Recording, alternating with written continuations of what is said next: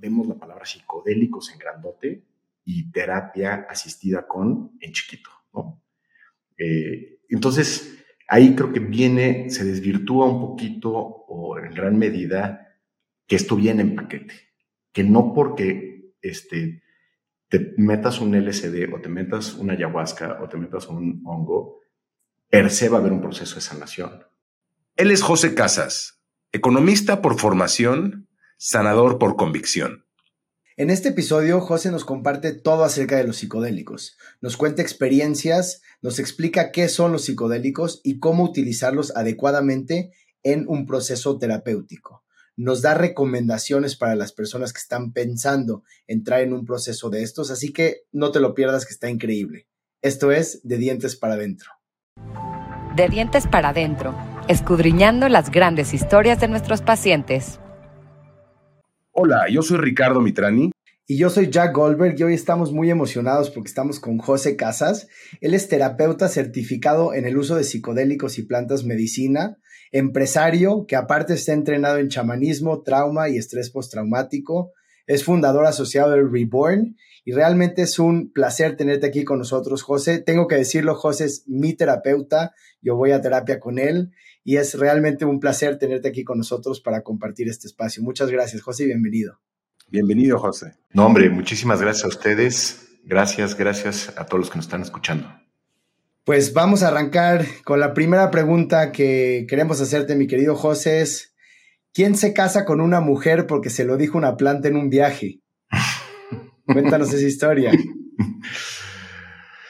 Bueno, eh, e, esta historia, más que, más que casarme porque me lo dijo una planta, eh, se remonta a la primera experiencia que yo tuve con una, con una planta sagrada, que fue una ceremonia de ayahuasca hace aproximadamente nueve años. Eh, y em, fue un proceso muy, muy interesante porque fue en el contexto de un retiro donde hubo todo un proceso de preparación, dieta, en fin, eh, trabajo de meditación, trabajo de, pues, de reflexión, autoobservación, etc. Y parte del equipo de quienes facilitaban este retiro era Paola Ambrosi, mi actual esposa, eh, que de hecho cuando empezó a dar ciertas explicaciones sobre lo que le podía pasar a nuestra psique, eh, honestamente la, la taché loca y decía, esto no hace ningún sentido, yo soy economista de formación, entonces imagínate para la mente de un economista estar escuchando este, pues, de este tipo de, de cuestiones más chamánicas, energéticas, etcétera. Pero ya durante la ceremonia, eh, pues hubo, hubo un montón de revelaciones, entre otras, tuve una, pues muchísima claridad de cuál era mi propósito de vida, que se centraba en, en sanar. En ese momento no tenía idea que, que, esto implicaba trabajar con plantas, era más bien como buscar la sanación en mí y desde ahí compartirla. Y quien, bueno, cuando, cuando haces una experiencia con ayahuasca es muy común que de pronto haya esta conciencia, esta, como puede ser un desdoblamiento de tu propia conciencia o es un espíritu, dependiendo de cómo lo entiendas, con, quien estableces una especie de diálogo. Y es un, a veces se le, se le etiqueta como un, como un arquetipo femenino, como un arquetipo de la madre. Y en esa ocasión ese arquetipo me, me dio dos mensajes muy importantes. Uno fue que, que siguiera con la novia que tenía en ese entonces eh, y que me acercara con Paola. Entonces, no es exactamente, no me dijo exactamente que me casara con Paola, pero me dijo, acércate con ella y no compartas todo lo que viviste en esta experiencia más que con ella. Eh, la, la revelación marcaba un rumbo de sanación del cual yo no tenía idea de cuál podía ser el siguiente paso y, oh sorpresa, al día siguiente me entero que Paula daba este entrenamiento camino medicina de chamanismo. Entonces fue muy claro que, pues, ¿por qué la ayahuasca me había dicho, vas hacia allá, tienes que conectar con ella, con ella vas a hablar, con ella le vas a compartir todo lo que viviste en esta experiencia. Y, unos, unos días después tuve esa conversación con Paola. Eh, no, no, pudo haber sido más distante de una conversación romántica, ni mucho menos. Fue más bien como, oye, vengo a, me muero de ganas de contar toda la experiencia que tuve, porque además tuve la instrucción de no contarle, entonces este, ya me, me urgía sacarlo. Y al final le dijo, oye, pues voy a estudiar contigo, salvo que salvo que tú me des una buena razón para no hacerlo. Y su razón fue, bueno, este, si estás dispuesto a que tu vida cambie 180 grados, vas, entra a este proceso. Y, y, es curioso porque no hubo en ninguna célula de mi cuerpo duda de que eso era lo que tenía que hacer. Escucho tu narración y, y, no, puedo, no puedo dejar de pensar y de preguntar dónde dejaste la economía o qué parte de lo que sigues haciendo hoy tiene que ver con tu formación de economista. E, e, es muy, muy buena pregunta porque parecieran mundos absolutamente antagónicos y de alguna manera lo son o se entienden así. Em, cuando, cuando yo empiezo este proceso, yo me dedicaba a negocios, tenía un grupo de restaurantes, además daba consultorías, asesorías siempre en cuestiones estratégicas, financieras, etc.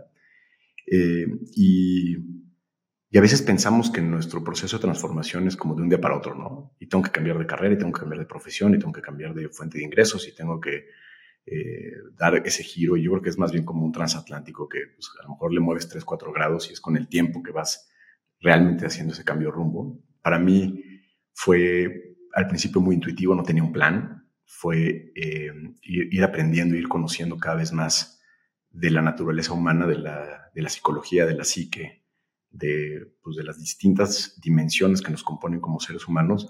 Y eso sí me llevó eh, en una primera instancia a distanciarme de mi identidad como empresario, como economista, como financiero. Me empecé a cuestionar muchísimos eh, paradigmas que sostienen la cosmovisión actual y la cultura y el, modelo económico, como la escasez, como el, concepto de costo-oportunidad, que de alguna manera lo entiendo como un origen de la ansiedad. Eh, y y, de alguna manera esto me culminó muchos años después, hasta el 2019, en que, en que finalmente renuncié a, a, mi, a mi posición como director del grupo que, que, dirigía y a aventarme al vacío. No tenía tampoco muy claro a lo que me iba a dedicar. Eh, y, y, creo que en una especie de movimiento pendular en el que me fui alejando de esa identidad, eh, llegué a este punto donde le empecé a dedicar una gran parte de mi tiempo a procesos de acompañamiento personales, individuales, terapéuticos, a veces con el uso de algunas medicinas. Y fue, yo creo que hasta el año pasado, donde como que hice un corte de caja y volteé a ver hacia atrás y dije, ¿quiénes son mis clientes? Y mis clientes son, pues de alguna manera, eh, personas que, estaban igual que yo, que estaban en el sector empresarial o que están en el sector empresarial, eh, grandes líderes, grandes empresarios, grandes directivos de compañías que, empezaron a, o, que han ido reconociendo la importancia de descubrirse y de, encontrarse, y que creo que encontraron en mí un interlocutor que, pues de alguna manera podía leer esos dos lenguajes, el lenguaje de, pues del estrés de dirigir una empresa, de tener empleados, de este, perseguir metas, este, eh, dar resultados a accionistas, etcétera, y por otro lado la complejidad del ser humano, ¿no? Eh, la confusión de, entre objetivos y propósito, la dificultad de sostener relaciones personales, eh, el rol de paternidad eh, complejísimo. Y, entonces, desde ahí fue como muy evidente que, que no tenía que rechazar mi pasado de economista y mi pasado empresario, sino todo lo contrario. traerlo al frente, ponerlo al lado del terapeuta, ponerlo al lado del facilitador, del sanador, como le quieras llamar, y, de alguna manera de ahí nace este concepto que, he estado empezando a, introducir en diferentes, en diferentes productos, que es, ejercer un liderazgo consciente integral. Parte de lo que quisiéramos que nos comentes y que nos eh, instruyas tiene que ver con tu conocimiento con el uso de psicotrópicos, psicodélicos. Creo que ha habido una burbuja alrededor del como una especie de hype alrededor de, la promesa de los psicodélicos en los últimos años, eh, mucho motivado por este libro de Michael Pollan y por la cercanía cada vez más inminente de la aprobación por el FDA de algunos de los tratamientos para, tratar pues, enfermedades que se han vuelto prácticamente epidemias como la depresión, el estrés postraumático, las adicciones, etc. Entonces viene esta gran promesa y y, un poco cuando lo toma el, el mass media, cuando lo toma la, mayoría de la gente, eh, vemos la palabra psicodélicos en grandote y terapia asistida con en chiquito. Eh, entonces, ahí creo que viene, se desvirtúa un poquito o en gran medida que esto viene en paquete, que no porque este, te metas un LSD o te metas una ayahuasca o te metas un hongo, per se a haber un proceso de sanación, sino más bien a través de un proceso terapéutico, o, es, o, más bien dicho, es importante llevar un proceso terapéutico y eventualmente el psicodélico puede ser un detonador, un, eh, un revulsivo en el sentido positivo de ese proceso terapéutico. Podemos dar un paso atrás y que nos expliques más bien qué es un psicodélico para los que nos están escuchando y, de estos que hablas, cuáles se consideran un psicodélico. Son sustancias, algunas provienen de, fuentes naturales, algunas provienen de, fuentes sintéticas. Las más conocidas serían el LSD, la psilocibina, que es la sustancia activa que está en los hongos mágicos, la mescalina, que es la sustancia activa que está dentro del peyote y el San Pedro, que son dos, cactus, eh, el DMT, que es otra sustancia que se puede obtener de manera sintética y que también está en, en, las glándulas de un sapo que, que, apareció en Sonora, que es el bufalvarius, pero también en la chacruna, que es una planta que mezclada con otra liana que se le conoce como ayahuasca, eh, crean este beberaje eh, que eh, tradicionalmente se ha utilizado en la Amazonía, que es la que conocemos como ayahuasca. Entonces, estas sustancias generan lo que se le conoce como un estado no ordinario de conciencia o un estado alterado de conciencia. Es decir, eh, empieza a haber un proceso donde a través de consumirlas o a veces fumarlas pueden eh, empezar a alterar eh, la manera en que percibo la realidad, la manera en que percibo mis sentidos y evidentemente esto puede llevarme a tener lo que comúnmente se le conoce como tener un viaje, que es pues sí, es, entrar en un estado alterado de conciencia. Este, eh, e, este proceso se da a través de, pues, de, la estimulación de ciertas áreas del cerebro, a través, la, mayoría de estos psicodélicos simulan eh, molecularmente la serotonina, entonces a través de los recaptadores de serotonina que entran al sistema nervioso central, y ahí hacen una serie de cosas que, pues, materialmente se han observado, se activan ciertas áreas, se desactivan otras, que permiten, eh, de alguna manera, transformar esa percepción. Perdón, José, y cuando, cuando, cuando hablas de la acción que tiene esta medicina, esta sustancia, y que hablas de que esto coloquialmente se conoce como el, el viaje, ¿qué hay de todo eso que escuchamos también tan coloquialmente que, oye, es que fulanito se quedó en un viaje? Por favor, danos claridad en relación a esto. Un mal viaje. O un mal, viaje. Eso peor todavía.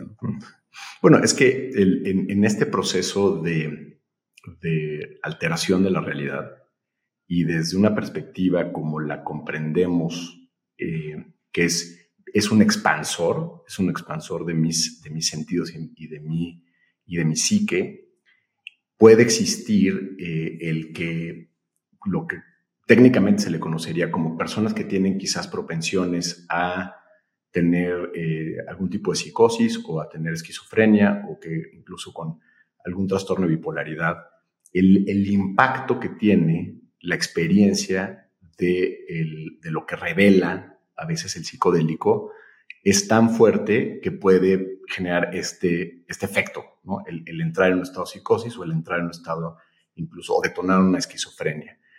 Por eso es bien importante recalcar y volver a recalcar que esto no es para todos, que quien haya tenido antecedentes de esquizofrenia o de algún tipo de eh, o que ha tenido algún tipo de psicosis en el pasado, eh, no es candidato a hacer este tipo de sustancias. Y no es candidato a hacerla no en un contexto ceremonial y terapéutico, no lo debería hacer ni en una boda con un chocongo y probablemente cuidar muchas de las sustancias que alteran la conciencia, porque estas las alteran de cierta forma, pero también hay el alcohol, este, marihuana, etcétera, ¿no?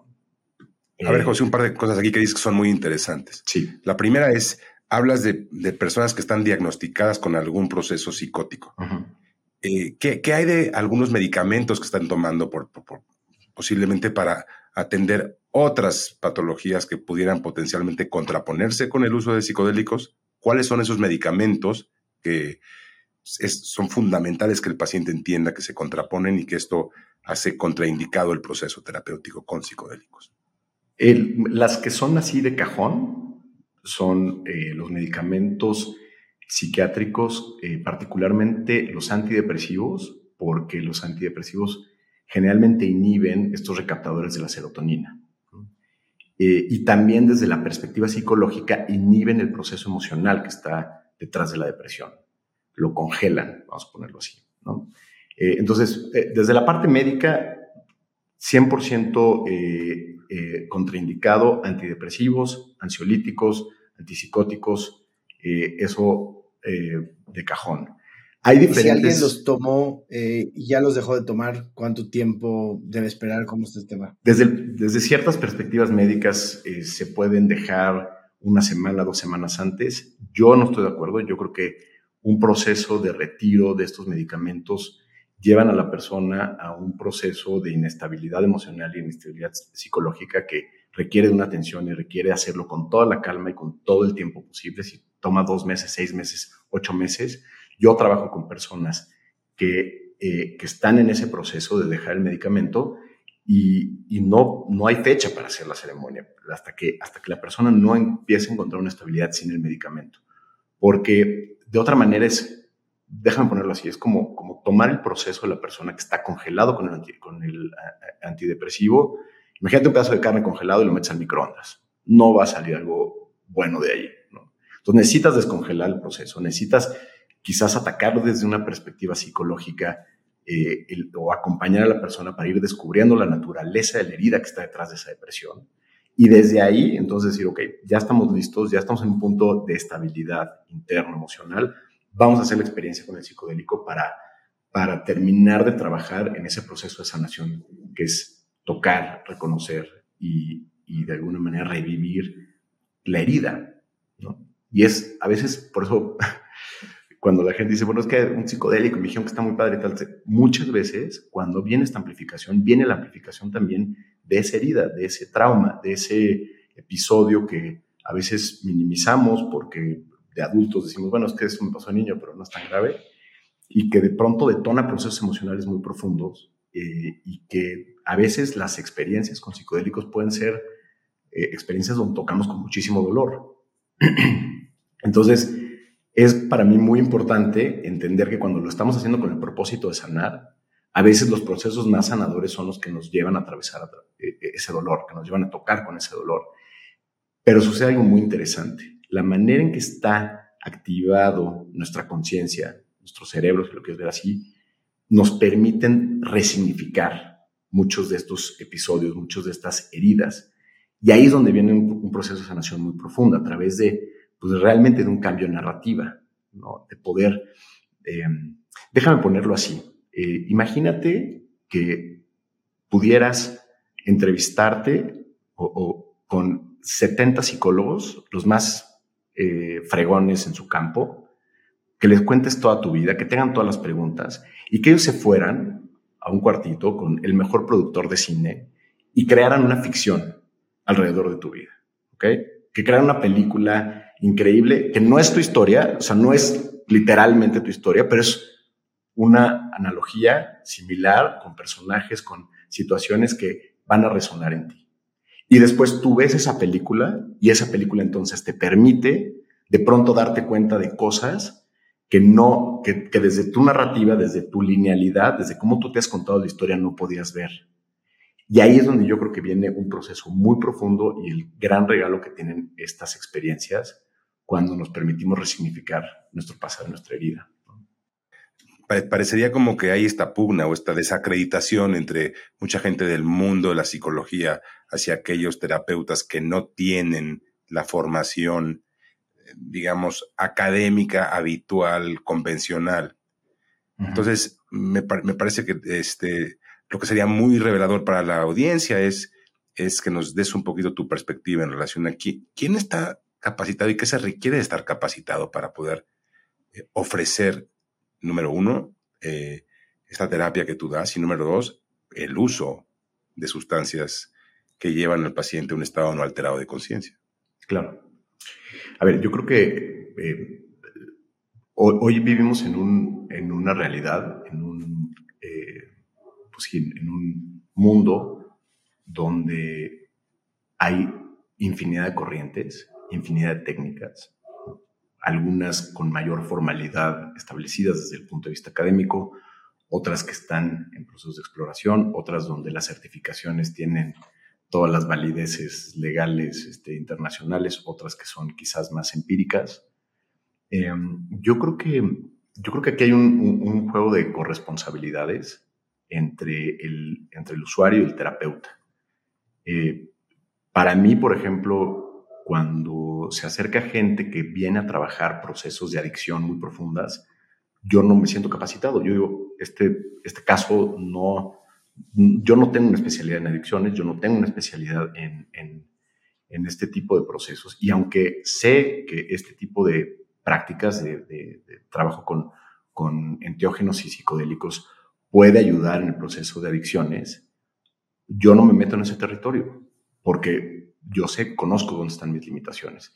Entonces, yo creo que em, desafortunadamente en México el, tenemos una ministra que, ¿no? que tiene un título pirata. O sea, entonces, ¿dónde estableces la línea de credibilidad y de confianza ¿no? cuando lo que vale es un título universitario? Pues entonces, yo creo que aquí, eh, pero por otro lado, eh, vivimos en una realidad donde las redes de recomendación y de resultados, pues creo que son los que los, o sea, están sustituyendo en muchos casos esta esta simetría, por decirlo de alguna manera, de información entre un ente certificador este, y la confianza del público.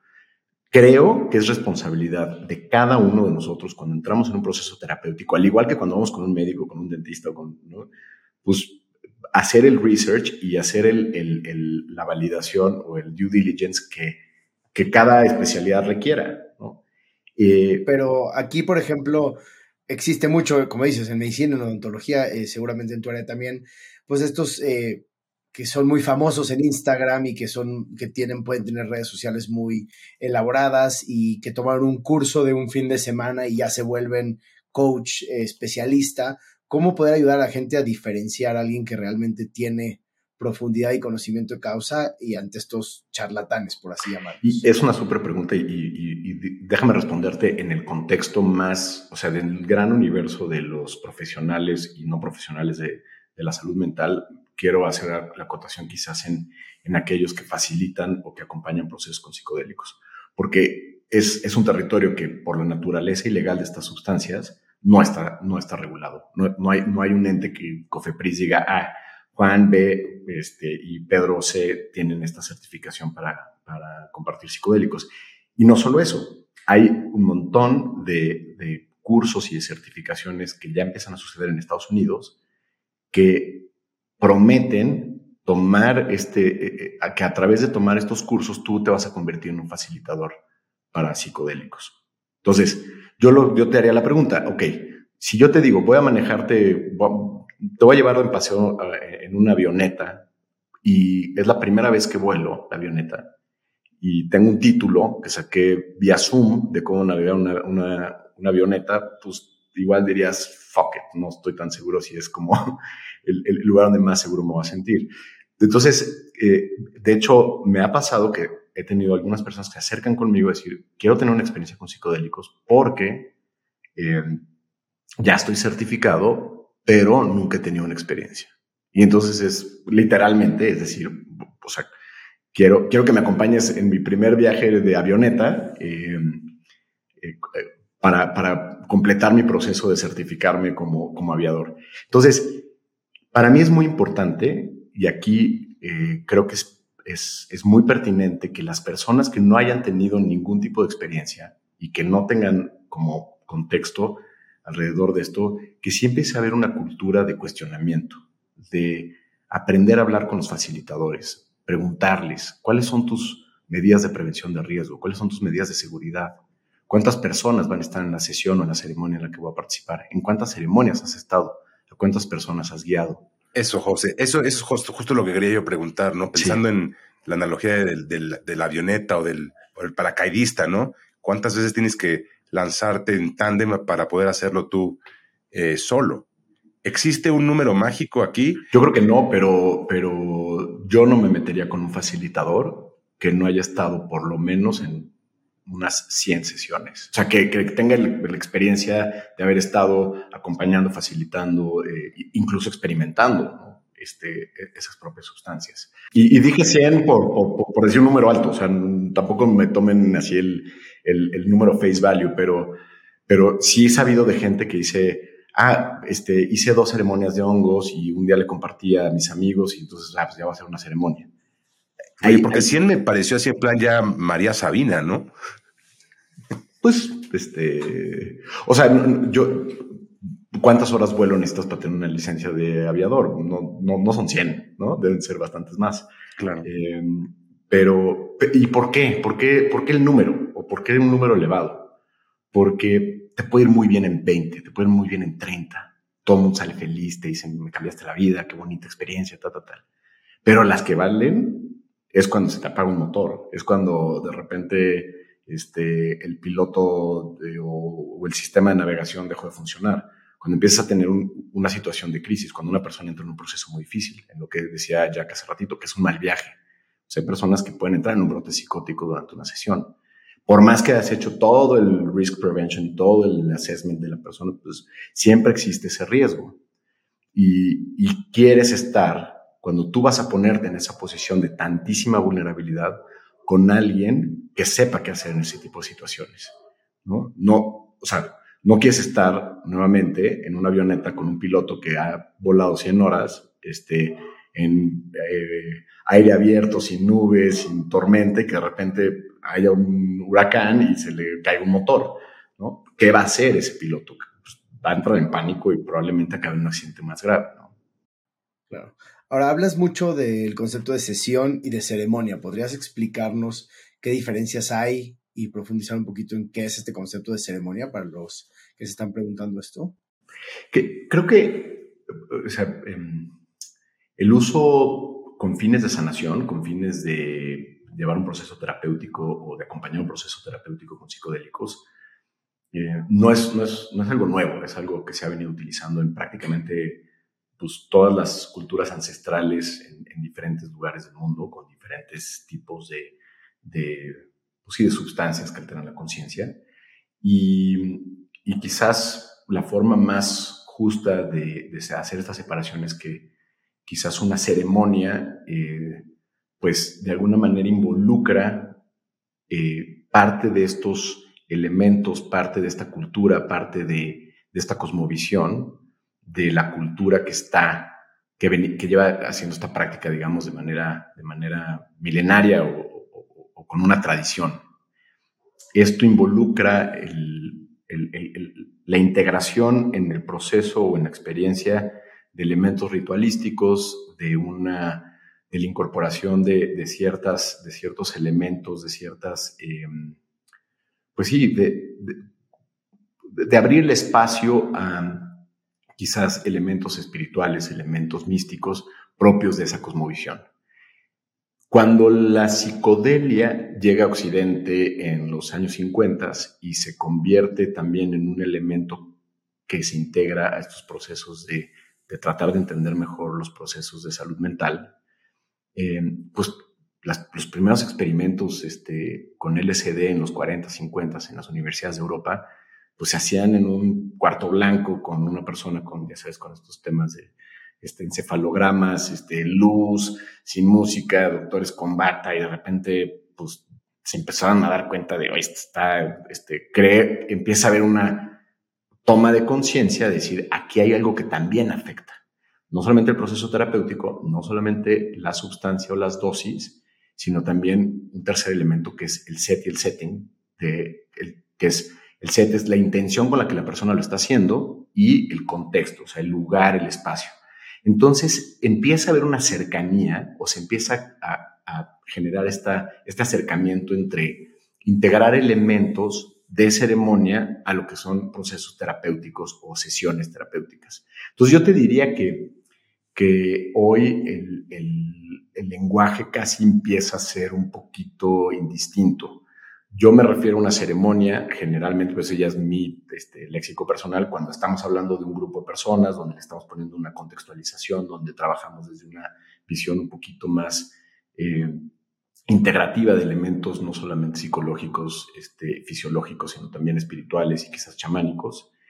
Y quizás unas sesiones cuando, cuando pues es, es, es, es un proceso más individualizado, con quizás algunas sustancias que no, que no tienen este, este componente o, que no trabajan con un ritual, como puede ser sustancias que tienen... Eh, que vienen de un, proceso más sintético, como el LSD o como el MDMA, que también se puede trabajar en este, este sentido. Pero la línea yo creo que cada vez se va a hacer más, este, más borrosa eh, y creo que para bien, aunque hay algunas personas que, que apelan a, este, a esta apropiación cultural y todo esto. Creo que, creo que hay maneras de integrar a las culturas ancestrales en este proceso, darle su lugar, ponerlos en el, micrófono, escuchar su sabiduría, pero muchas veces eso se contrapone con esta otra visión científica de no, no, no, para mí dime, este, en, un estudio del FDA, este, con cuántas sesiones puedo sacar a un, y con qué porcentaje de éxito va a sacar una persona de la depresión. Entonces, creo que los psicodélicos están eh, entrando, o, este, estos procesos de terapia con psicodélicos creo que se están posicionando justo en esta frontera entre lo científico y lo espiritual. Hablabas del chocongo y cada vez se oye más que de manera lúdica la gente va bodas, fiestas, raves y consume chocongo 100% con una, con una finalidad lúdica, una moda, ¿no? Y otra vez, Jack y yo no somos eh, ni promotores, ni promotores, ni tampoco somos nosotros quienes, ni la, la FDA que está eh, diciendo quién y cuándo debe de hacerlo, pero sí nos gustaría que nos des un poquito de guidelines, ¿no? Eh, ¿Cuándo hay que hacerlo? ¿Cómo hay que hacerlo?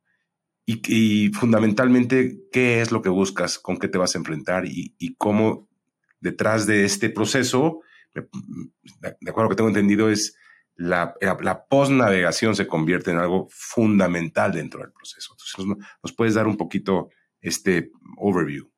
A ver, yo creo que, yo creo que eh, a veces la confusión alrededor de los psicodélicos, este, a diferencia de otras medicinas o como se entienden las medicinas, es por qué la misma sustancia me sirve para irme a un rave eh, o para una fiesta o a lo mejor sentarme en un estado contemplativo en el mar ah, y en un proceso terapéutico. Eso no es común en el mundo de las medicinas, ¿no? Generalmente pues, no te vas a tomar un antibiótico para irte de fiesta o no te vas a tomar una gripa cuando este, tienes gripa, ¿no? A lo mejor Jack sí, pero este, la mayoría de la gente no lo haría. Entonces, este, eh, eh, ahí empieza a surgir la confusión, ¿no? Y por eso, para mí es muy importante entender que estas sustancias per se lo que van a hacer es amplificar. Son amplificadores. Si el set y el setting es una fiesta, van a amplificar una fiesta si el setting setting es un proceso terapéutico, van a amplificar el proceso terapéutico. Ahora, si estoy en una fiesta y lo combino además con otra sustancia como es el alcohol o la marihuana u otras sustancias que activan otros procesos, el alcohol que es un depresor, el alcohol que a veces saca ¿no? la parte como de la nata de, de, de, los procesos no, no, bien, no bien integrados de, pues, de mis cuestiones emocionales o psicológicas, ¿no? cuando ves a alguien borracho, generalmente no ves a alguien más consciente, ¿no? Generalmente empieza a salir lo que yo llamaría la sombra de la persona, y ahora métele un chocongo y amplifica eso, ¿no? Entonces, yo creo que vamos a vivir una transición en, el tipo de drogas y en el tipo de sustancias que, que utilizamos para divertirnos. Eh, yo creo que se está viendo ya en muchos lugares de países desarrollados que los jóvenes están dejando de consumir alcohol, están reduciendo sus consumos de alcohol y probablemente estén subiendo este tipo de consumos, el consumo de, psicodélicos en general y de otras sustancias que, que, están empezando a surgir que quizás ni conocemos. Si vas a hacer alguna de estas sustancias en un espacio público, eh, en un lugar donde hay más gente, este, ten a alguien a la mano que, que sepa que lo vas a hacer y que, y que sepas que te puede contener si llegas a tener una mala experiencia. Claro. Vale la pena mencionar, José, que, que, tú lo dijiste hace rato, que estas sustancias, por lo menos en México, son ilegales, ¿no? Entonces, eh, también cuidar esa parte. Este concepto que hay detrás de, de, estas medicinas ancestrales, soltar y rendirse, ¿no? Y esta idea que la medicina te enseña lo que te tiene que enseñar. ¿Nos puedes dar un poquito más de profundidad en, esta, en este contexto? Se habla mucho de, de, de, soltar, del desapego como, como, el, como el vehículo para entrar al verdadero territorio de la sabiduría.